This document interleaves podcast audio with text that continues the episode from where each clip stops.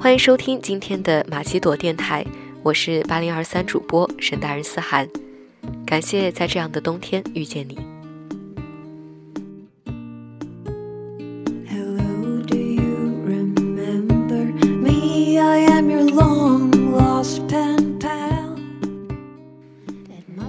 我一生遇到过很多人，他们如同指尖烟火，忽明忽暗，最后只沦为一抹灰烬。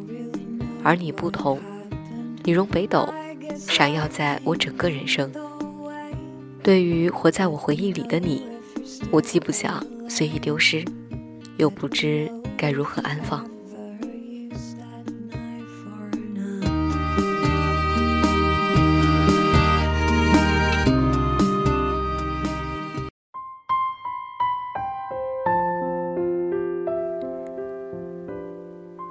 很多天，终于出门，却发现天气早就变了。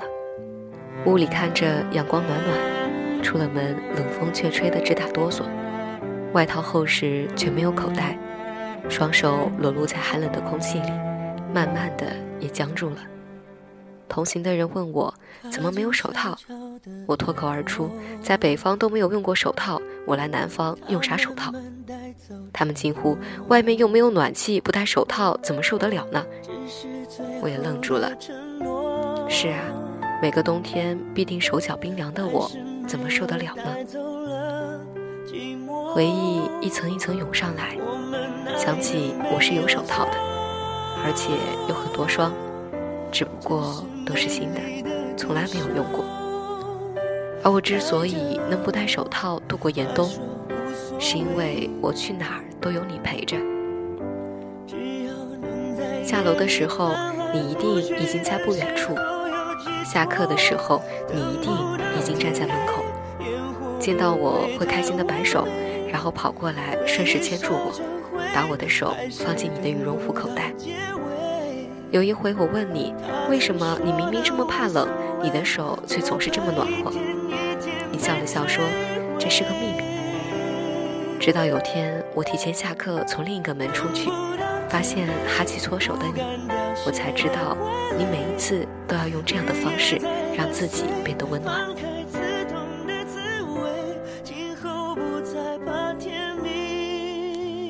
拿给我喝的牛奶一定放在热水里泡过。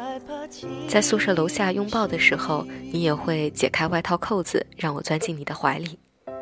环着你的手一定要有衣服隔着。风大的时候会帮我戴上帽子，会随身带着暖宝宝，怕我冬天干裂出血会备着护手霜和唇膏。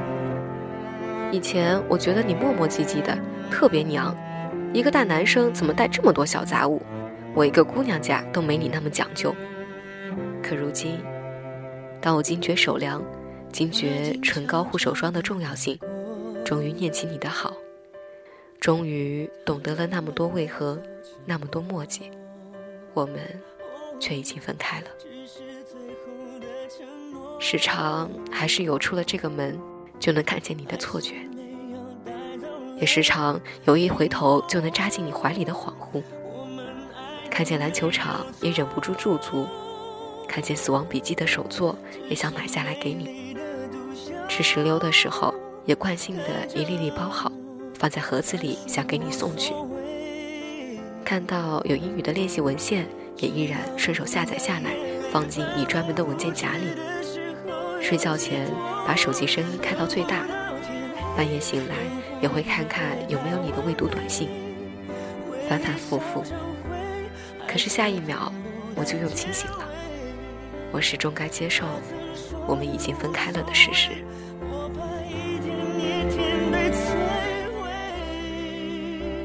不同的城市，不近的距离，就业的压力，就这么把我们分开了。而时间推移，也终是会慢慢消耗掉我们彼此的喜欢。何况，当时我们为了让对方更快开始生活，选择了不再继续联系。清醒。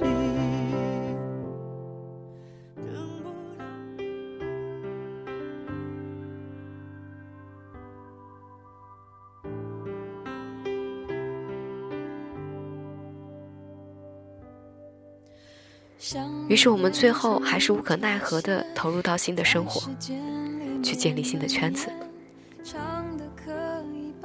每每想要联系，想说的话也都硬生生地吞下去。你的城市下雨了，我好想问你有没有带伞，可是我不敢问，我怕你说没带，我却不能亲自为你撑伞。就好像我明明爱你，却不能陪在你身边；就像我明明爱你，却不得不接受你的身边将有新的人出现。他的样子已改变，有幸伴侣的曾经因为幸运，却轻狂而不觉。曾经因为拥有，却幸福而不知；终于懂得了珍惜，却明白情感不会永在。年少的时候自以为是，觉得日子这么长，朋友这么多，没有你真的也可以。可是时光匆匆，过滤了那么多的回忆，留下来最珍贵的片段，却也只有你。此时的窗外下着雨。我不知道今天是星期几，却知道你那里是怎样的天气。昨天晚上跟朋友聊天，他说，虽然已经分手快半年了，但是晚上还是会有习惯，习惯性的点开他的微信头像，想要给他发晚安。有的时候忍不住发出去了，对方却回复。消息已经成功发出，但是对方拒绝接收你的消息，心里猛地一惊，感觉明明发生在眼前，却已经隔了这么久。感觉我们去年还在跟对方的父母见面，还在一起做饭，还在一起散步聊天，可是这一刻，我们已然是一个陌生人了。虽然最终的我们成了平行线。但不得不谢谢你，曾经带着你所有的好来到我身边。